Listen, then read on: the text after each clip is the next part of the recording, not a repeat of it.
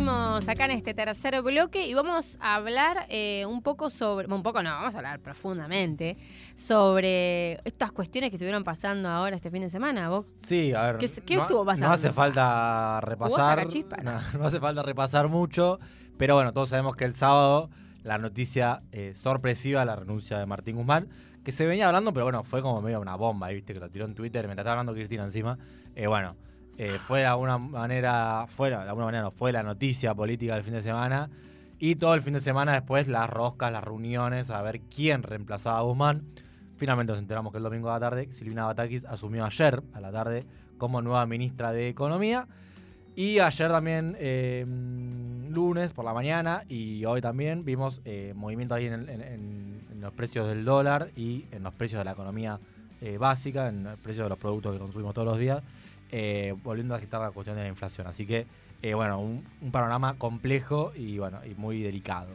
Yo creo que es un panorama complejo, pero además también me parece que es un tema que eh, hay que poder hablarlo con claridad. Con claridad, que claro. la gente nos entienda. Y para eso, porque hay que decirlo, para eso vamos a entrevistar a Mara Pedrasoli, magíster en Economía de la UBA y miembro del Departamento de, de Economía Política del Centro Cultural de la Cooperación. Eh, ya que sea magister de la UBA, me, encanta. Así que, Mara, ¿vos nos estás escuchando? Parece que no. Mara no nos está escuchando. sí, nos está escuchando. Sí, creo que nos está escuchando, pero nosotros no la escuchamos a ella. A ver, preguntale, de nuevo. Mara, ¿nos estás escuchando? Uh, qué uh. Bueno es que eh, tenía mucha información para brindarnos. Nos iba a desasnar de un montón de cuestiones. No. Yo quiero decir que para mí es clave el tema de la, de la economía, porque es algo que aparte está cotidianamente entre nosotros, pero viste que Juancito dice una cosa, Pedrito dice otra, y no sé si necesitamos como información clara. Eh, dos cosas. Em, mientras renunciaba, bueno, en el momento que renunció, en el momento que renuncia Guzmán y, y todos los medios estuvieron en, la Quinta Olivos, con las reuniones que se fueron dando, lo que, lo que se suponía que, o que se esperaba que ocurra, que era la llegada de Sergio Massa al gabinete, que finalmente no se dio. Hubo como todo un público muy... ¿Eso que tenía que, perdón la ignorancia, pero ¿por qué, si, ¿por qué iban a cambiar el jefe de gabinete? Porque eh, la... ¿Quién es el jefe de gabinete? Me, María ya. Juan Mansur. Ah, Mansur, que lo cambiaron por... Eh, era Cafiero. Cafiero. Eh, ¿Por qué iban a cambiar el jefe de gabinete? Porque una de las... Eh, la hipótesis, de alguna manera, del la cuestión de Guzmán era que eh, no tenía apoyo político, ¿no? Entonces ah. había que poner con apoyo político y para eso reestructurar todo el gabinete. Pero Massa, para asumir como jefe de gabinete, había pedido tener el control de la FIP, del Banco Central y de eh, otros organismos más, lo que Alberto le dijo que no. Y bueno, ahí, eh, después, con acuerdo de toda la coalición, llega Silvina Bataki. Pero bueno, Massa queda de alguna manera herido por que no, no pudo sumarse al gabinete. ahora sí, Mara, ¿nos estás escuchando? Sí, los escucho. Hola, ¿cómo está? Hola. primero que nada, muchísimas gracias por esto, porque obviamente pasó esto el fin de semana, tenemos un montón de preguntas, imagínate. Yo voy a arrancar, mi nombre es Bárbara, ¿cómo estás? Voy a arrancar con la primera, que es la de rigor. ¿Qué tiene que ver? ¿Qué análisis haces de todo lo que ocurrió el fin de semana, primero con la renuncia de Guzmán y luego con la asunción de Batakis? Así como brevemente, supongo que se te ocurrieron millones de cosas para decir, creo que es como eh, algo bastante compartido, la, es como una señal de de más unidad ¿no? en el gobierno, de mayor unidad en el gobierno, da, da esa, esa es la, la imagen de ella, viene un poco a, a, mostrar que se amigaron eh, las partes de arriba, ¿no? La, la, la vicepresidenta, el presidente, completamente enemistados, que era Martín Guzmán ahí una figura eh, muy crítica para a la que le apuntaba todo el sector del kirchnerismo y Batakis viene con una imagen de eh, más, más apoyo de ese lado de la coalición. Entonces, un poco el cambio de ministro para mí viene a enseñar eso, como eh, una reconciliación en puertas eh, y es eh, de alguna manera garante de mayor gobernabilidad en el sentido de poder aplicar o llevar adelante algunas medidas económicas que para Guzmán o para un conjunto del libertismo se, se, iba se, se, iba como entorpeciendo todo ese todo ese camino.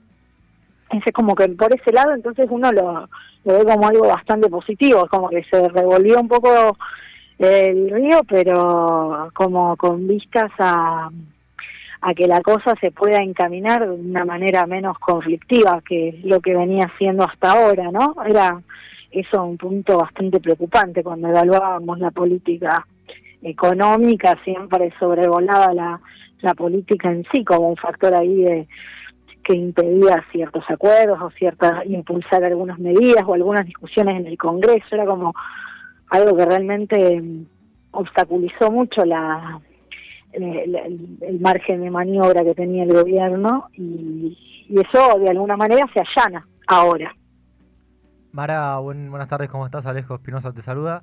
Em, eh, ¿qué, crees que puede llegar, qué tal? ¿Cómo que, crees que puede llegar a cambiar algo a partir de la llegada de Batakis en cuanto a la política económica eh, del gobierno? Sobre todo porque ella, básicamente, cuando en, Asunción habló de cuestiones como em, equilibrio fiscal o eh, determinadas cuestiones que Guzmán ya venía mencionando. no sé si crees que puede haber un cambio ahí o no, o es más una cuestión política. Eh, yo entiendo que es más político y que además ella en su primer discurso se encargó de remarcar que iba a continuar con el programa económico, le hace con el acuerdo con el fondo, ¿no? Y también hoy mantuvo reuniones con algunos funcionarios del FMI, habló de recalibración de metas, digo, en ese sentido era un poco lo que uno venía observando de, la política económica de Guzmán. Para realmente saber si se va a torcer la rueda para un lado u otro, creo que todavía falta, ¿no? no todavía no, no ha nombrado ni al equipo económico que la va a acompañar, este, así que eso nos vamos a tener que aguantar un poquito, pero, pero bueno, hay algunas discusiones, por ejemplo, del salario universal, que, que, ya está sobrevolando ¿no? en, la, opinión pública y es sobre lo que la gestión de Batakis debiera dar una una respuesta, ¿no? Una, tomar una decisión en ese sentido. Eh, y otros proyectos que ya venían eh, de la gestión de Guzmán, por ejemplo, el, la, impuesto a la renta inesperada, el gravamen ese que hizo entiendo que eso va a continuar. Este, y bueno, no sé, creo que es el viernes una reunión que van a tener con la CGT. Eh, falta, viste, todavía camino con, no sé, la, la, Cámara Industrial, digo, todavía hay reuniones que van a ser definitorias en materia de política económica que todavía no, no, no, no tuvieron lugar.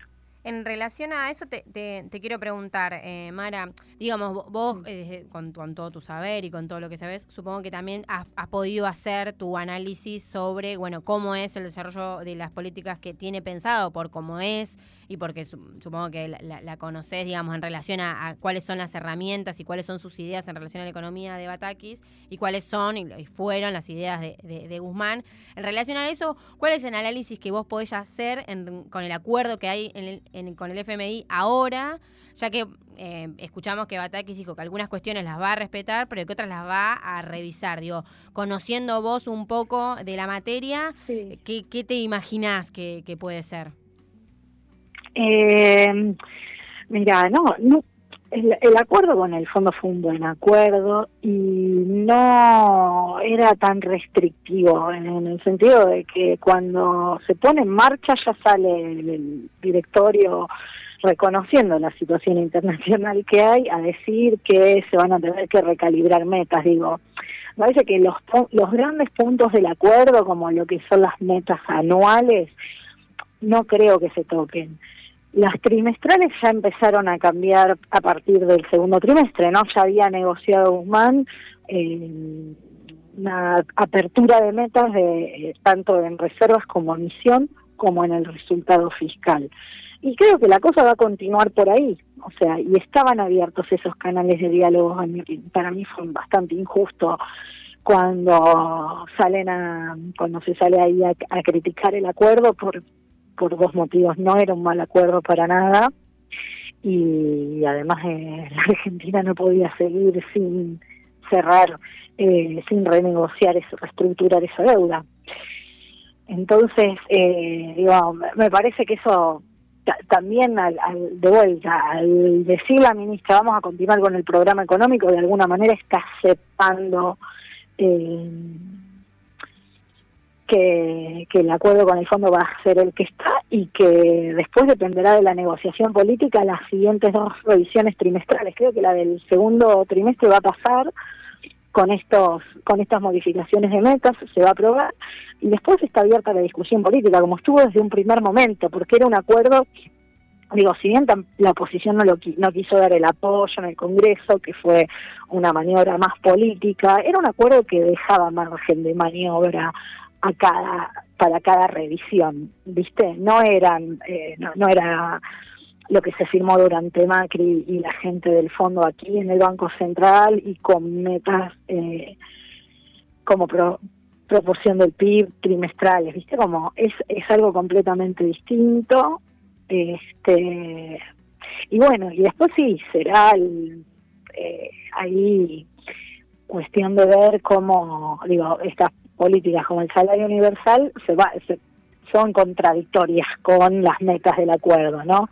bueno, ahí, ahí a ver cómo, cómo se redactan, ¿no? Para que pueda converger ambas políticas, ¿verdad? Como ahí ya, ya empecé a escuchar algo de la, del oficialismo, versiones de cómo sería el salario universal, que no sería tan universal, pero que permitiría llevarlo a cabo con este condicionamiento.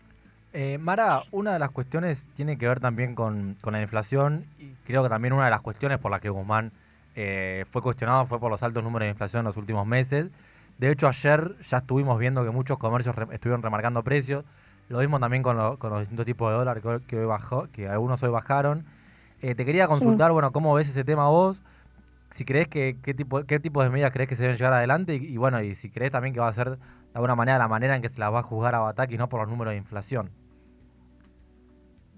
Sí, eh, no sé, en ese sentido comparto la idea del presidente cuando dijo no era responsabilidad de Guzmán tampoco la inflación, eh, como responsabilizarla eh, sería algo ingrato, ¿no? Como que recién asume en un contexto donde la inflación se está desbocando en todo el mundo, digo, son bienes muy sensibles los que empuja la guerra, es alimentos, es combustibles, como que es la materia prima de cualquier aparato eh, productivo, industrial, este, entonces, este, digo, nada, un poco lo, que apelaba Guzmán era a, observar esa dinámica que siempre se da en la inflación, que es aceleración en el primer semestre y desaceleración en el segundo.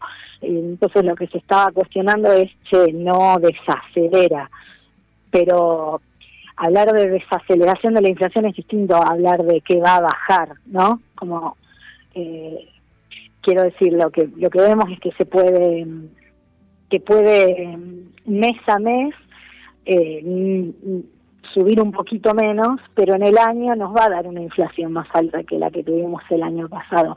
Y no creo que le podamos pedir a ningún ministro que este año eso no ocurra a lo sumo pensemos evaluar la gestión Batakis para el,